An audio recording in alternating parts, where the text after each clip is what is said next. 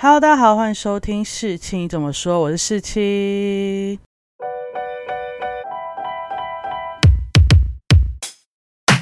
今天呢，要来讲《鬼扯》这部电影的电影心得啦。那我在它上映第一天就马上去看了。这部电影呢，是由陈柏霖、陈以文、刘冠廷、白白、大赫。皇上和侯彦西所饰演的那这些名字，我不知道大家熟不熟悉，我自己是蛮熟悉的啦。虽然他说主演是陈柏霖跟陈以文，但其实他算是一个群演戏吧，就这些角色配角们在这个剧中的。戏份其实都很多，那这些配角，如果大家常看台湾的电视剧或电影，其实都你们应该都记得他们的脸，但只是不知道他们是什么名字。而已。而我自己是因为每次他们都会让我非常惊艳，所以我都会去查他们叫什么名字，然后就会记住他们。在后来的国片呐，还有很多的电视剧都看得到他们，然后我就觉得他们真的越演越好，然后。这出电影里面，他们真的是，我真的觉得配角们演的真的是让我大为惊艳。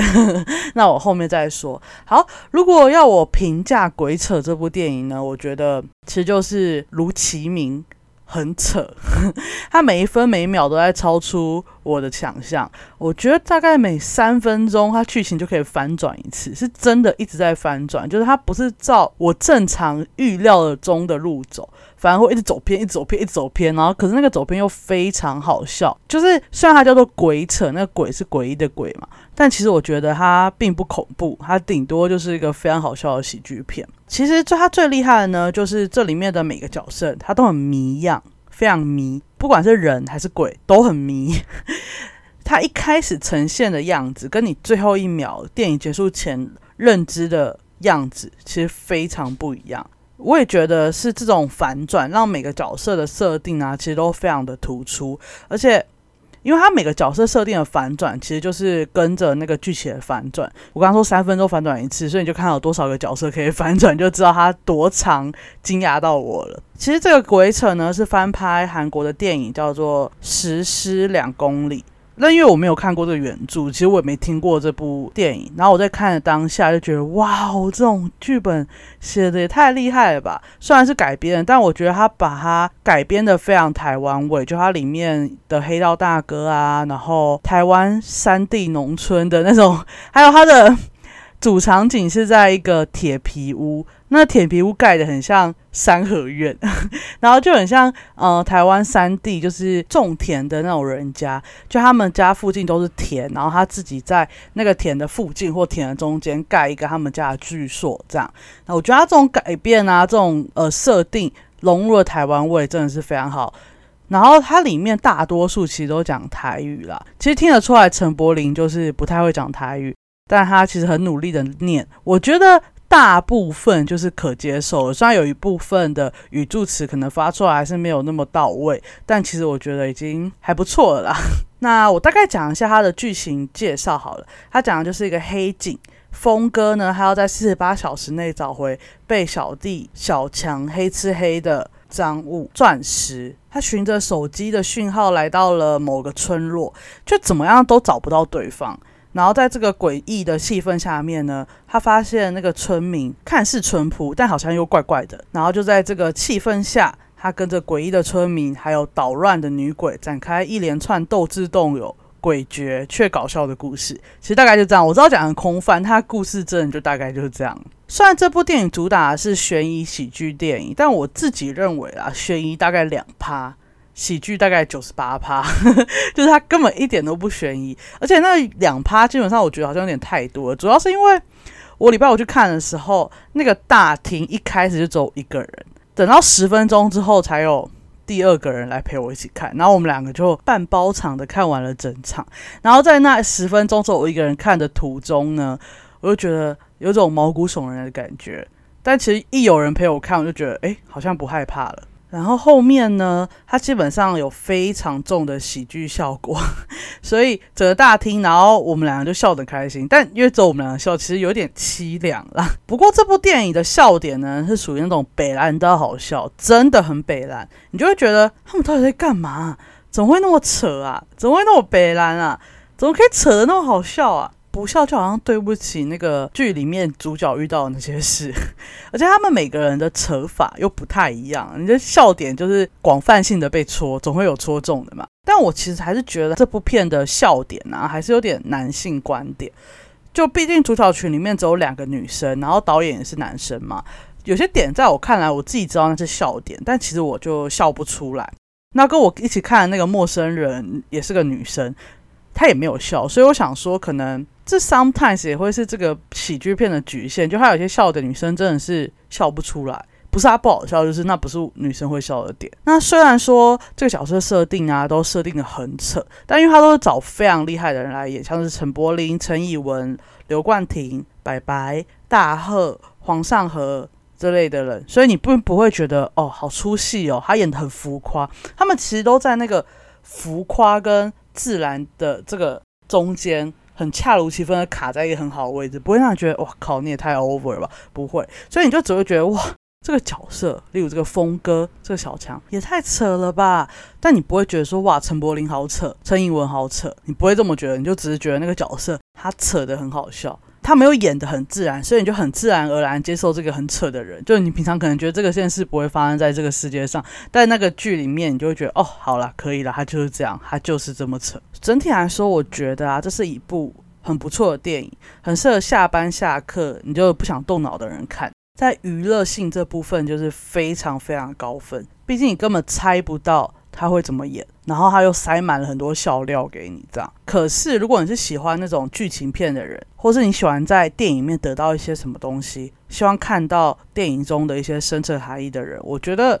你就不要去看这部片好了，因为我觉得你看了会蛮失望，因为它其实要带给你就是欢笑跟惊喜，而不是道理。如果你硬要我在这部片里面找出，一些点到的道理，就可能是呃人性跟鬼谁比较恐怖啊，还有贪可以引发什么样的灾难这种道理，但它其实不明显，因为它本来就不是要来教你做人道理的电影。不过呢，这部好就是我看过蛮多台湾的白烂的喜剧片，这部我自己目前是评价最高，因为我觉得像我这种很喜欢看剧情片的人，我看完都没有觉得浪费钱，就是它的娱乐性高到。有掩盖掉，我觉得我没有在电影中学到道理这件事情，所以我觉得还可以接受。但我给他评价当然不会到非常非常高，但我自己觉得是个还不错的电影。好，那接下来呢，我就会有点剧透了，所以大家如果没有看过这部电影，就请大家去看完之后再来听接下来的内容哦。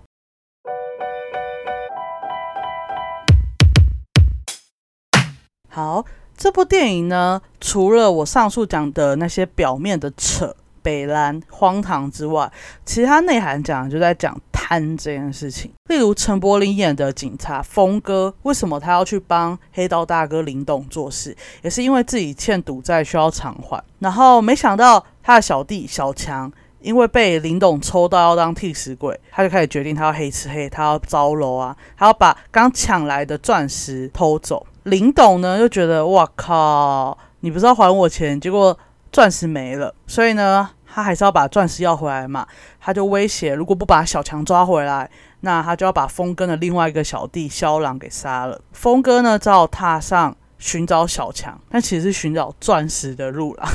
不过这件事并不难，因为呢，他在小强的手机上安装了定位系统。最好笑的是，他们还会自我吐槽，就说：“嗯，看来你不是。”很相信他哦，居然还会装定位系统，所以他们很快就可以找到小强的定位。他就找到了这个山庄嘛，但他找到了这个村庄之后，发现他怎么样都在村庄里面找不到小强。其实是因为小强呢，因为村民的捉弄，然后而出一些事故。村民怕他真的死了，就隐瞒峰哥小强在这里这件事情。可是因为定位系统确切在这里啊，峰哥就决定他真的要在这里找到小强。然后就开始跟村民斗智斗勇，各种猜忌、试探、冲突，然后中间引发了非常多搞笑的事情。而其中，峰哥三人组看见了村民们看不到的女鬼，也为这件事带来了一些转机，也让寻找小强的之路越来越迷朗，却越来越诡谲。峰哥也发现，村民并不如他们原先想象的那么淳朴，反而一个个都隐藏着很惊人的秘密。一旦触发了那个秘密的开关，可能就会一去不复返。而女鬼呢，虽然一直引导峰哥揭发那个害人的秘密，但到最后解决了所有疑团，找到了小强，抓住了村民，却发现女鬼好像跟峰哥所想象的不太一样。峰哥就不禁就是想要问一下，我到底应该相信谁？这故事大概就是这样。而峰哥、小强、村民、女鬼。等所作所为所造成的这些翻转啊，其实全部都围绕着贪一个字。值得玩味的就是啊，峰哥在中后段，他其实更倾向于相信女鬼，而不是村民，也就是他更倾向去相信鬼，而不是人。其实也是表达出对人性这个的质疑这件事情。这部电影呢，最让人印象深刻的，其实就是演员的演技。其实列表上主角应该是陈柏霖跟陈以文啦。那陈柏霖就是表现的四平八稳，没有太让我惊讶，但也不差。我是觉得他可以再放开一点，就再浮夸一点。不过就是光他这样练起来的台语，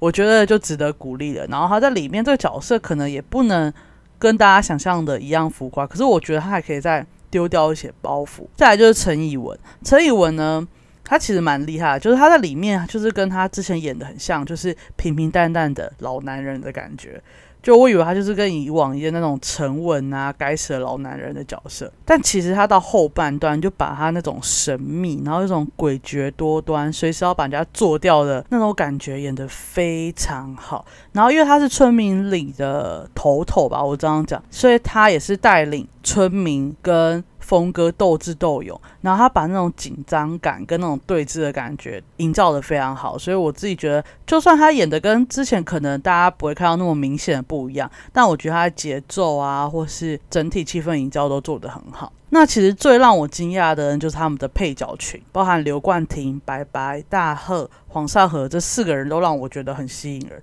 刘冠廷就不用我说了吧，从去年到现在，我到底称赞过他多少集，大家也可以知道，他真的是不管演什么都恰如其分，然后又不重复，怎么会那么会演呢？而他这个角色呢，戏份其实还好。